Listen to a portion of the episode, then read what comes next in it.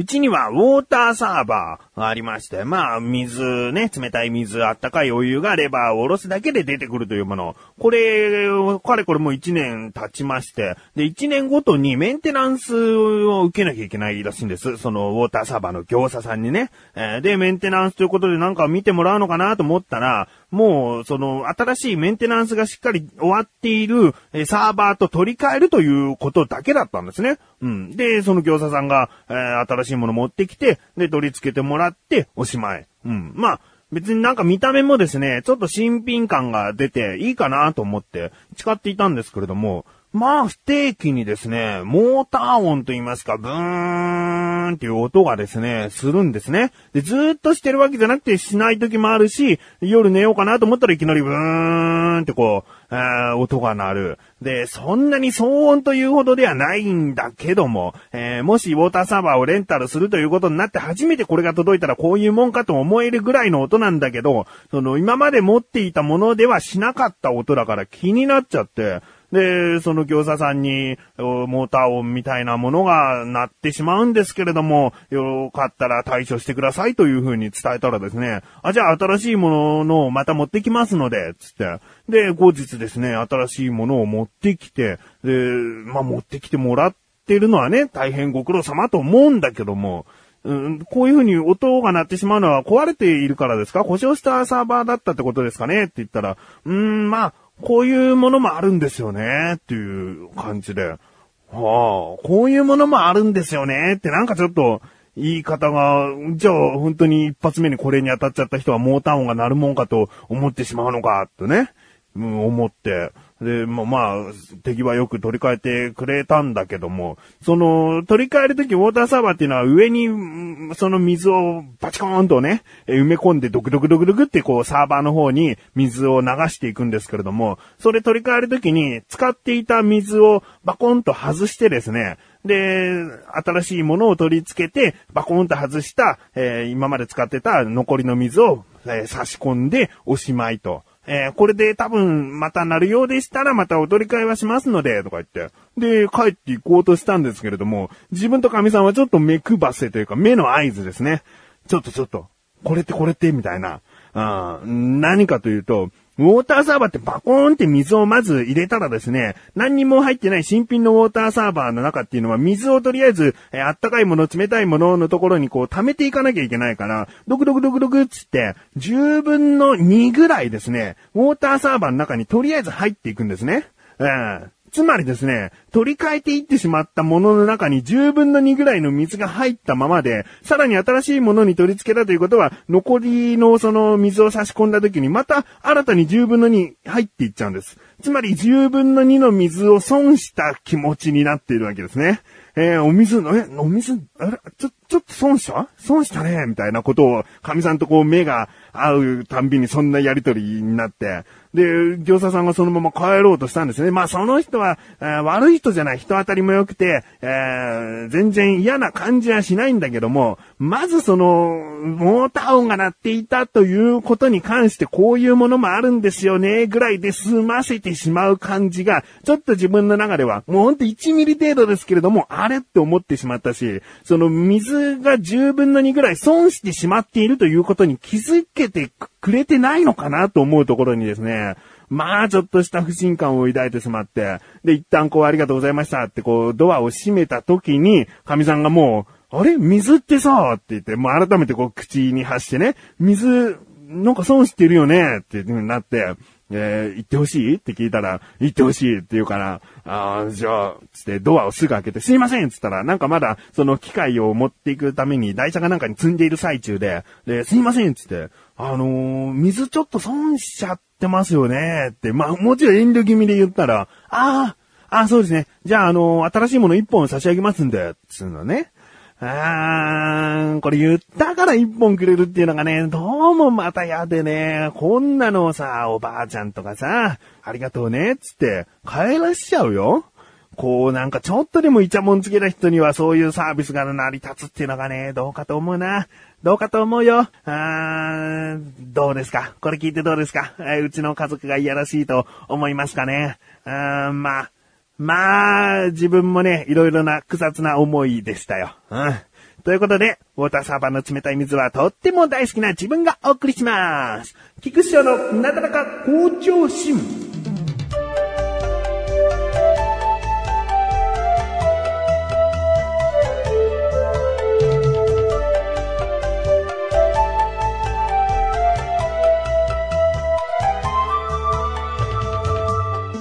いやいや、世間はゴールデンウィーク真っ只中か、まあゴールデンウィーク直前かというね、この更新日が5月1日、ね。あーもう、そうですよね。先週の土曜日、4月の27日からずっと休みになっている人もいるんじゃないですか？ね、もしかしたらね。うん。自分もですね、一応ゴールデンウィークだからという休みではないんですけれども、ゴールデンウィークなら1日ぐらい、えー、その祝日休もうかなと、えー、基本的に仕事はいつも祝日出ているんですけれども、まあ、ね、えー、二人の幼い子供がいるのでゴールデンウィークどっか行こうかなと思うんですけれども、これ聞いてらっしゃる方にもね、疑問を投げかけたい。ゴールデンウィークってどこに行くんですかね？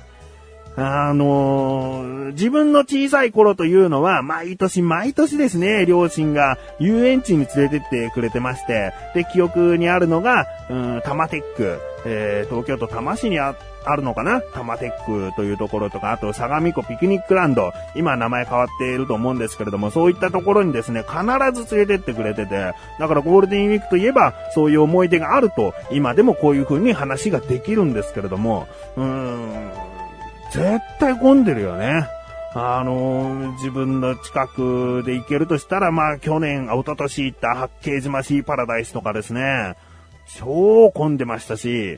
例えばディズニーランドとか行ったら、乗り物1個2個2個乗れればいいんじゃないかと思う想像なんですね。えー、他にも、まあそういう、まあ、ドメジャーではない遊園地に行くという手段もあるとは思うんですけれども、とりあえず車で行くってダメですよね。ゴールデンウィークってどうなんですかね。目的地の駐車場だけではなく、そこに行くまでがもしかしたら大渋滞に巻き込まれて、本当に半日以上おじゃんなってしまうということも、もう予想外なところで起こるでしょ？そういうことが起こった時に子供にとって果たして本当に思い出が、いい思い出が残るのかどうか、もしかしたら近所の公園で一緒に遊んであげることだけの方が、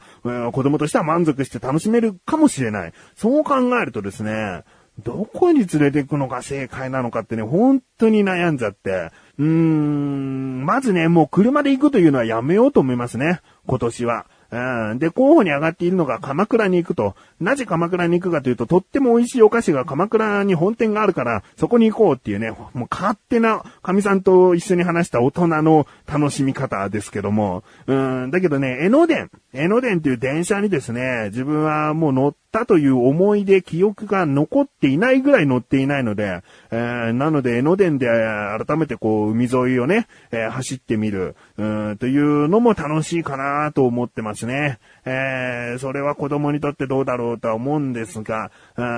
いろいろと、うん、考えている最中です。今聞いてらっしゃる方、お子さんいらっしゃる方、特にですね、どこに連れてきますか？うーん、まあ、ね、住んでる場所にもよりますよね。全然混んでないよとかいうところもあると思いますし、えー、うちもそういう渋滞に巻き込まれて大変でしたっていうこともあると思うんですけども、うん、まあ、とりあえず次回どうなったかお話できるかなと思います。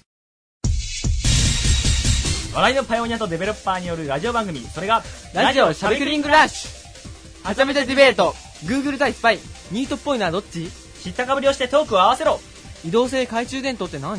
シリコン長財布って何？その他ネタコーナーたくさん。毎週日曜日配信。みんな聞いてね。最後までテンション保ってよ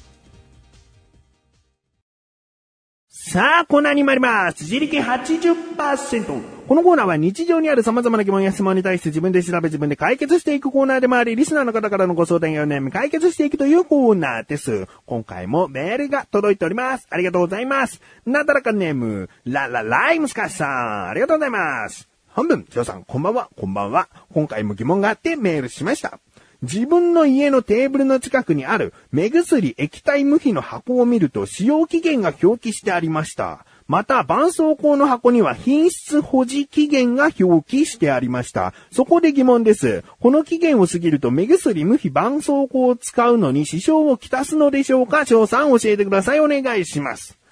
ということですね。うん。以前、その、リップクリームとかそういった系の話はしたことがあったかもしれないんですけれども、うーん、まあね、目薬とか無比とか絆創膏とかはいざという時のために買っとくものだったりするので、そのいざという時のためにもう何年も何年もカバンの中とか机の中に入れっぱなしとかは全然ありえますよね。ということで今回の疑問です。使用期限が過ぎてしまった目薬、無比、絆創膏を使った場合何か支障をきたすの？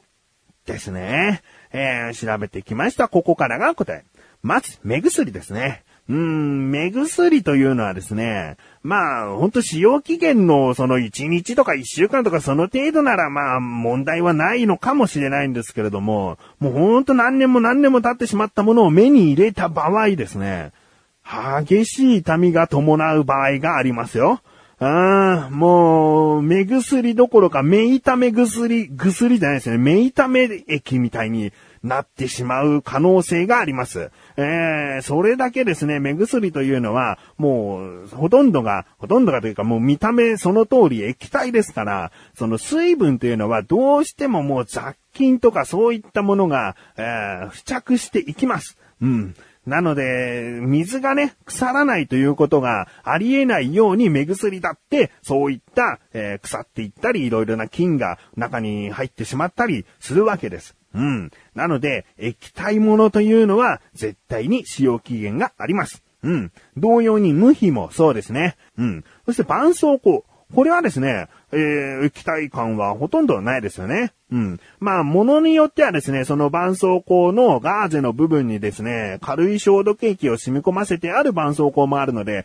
そういった部分で使用期限を守った方がいいという場合もありますし、あとはですね、粘着部分ですね。使用期限がすごく過ぎてしまうと粘着部分が、その保存していた状態によってはもしかしたらもうネチャネチャになっていた場合とかですね、えー、あとは全然粘着力がなくなってしまっている場合とか、そういうことことがあります。うん。なので、えー、絆創膏に関しては使用期限が過ぎていても確認して、あ、大丈夫だと、えー粘着部分はしっかりしてるし、それを皮膚につけていても気にならないなと思うのであれば、えー使っても大丈夫かなと思います。うん。ということで、ライムスカシさんいかがでしょうか？ね。ご自宅のテーブルの近くにある目薬無比、えー使用期限しっかり守って使ってくださいね。メールありがとうございます。こういった感じで日常にある様々な疑問や質問の方をお待ちしております。投稿名よりなだらかご助身を選択して、どちらぞご投稿ください。以上、自力80%でした。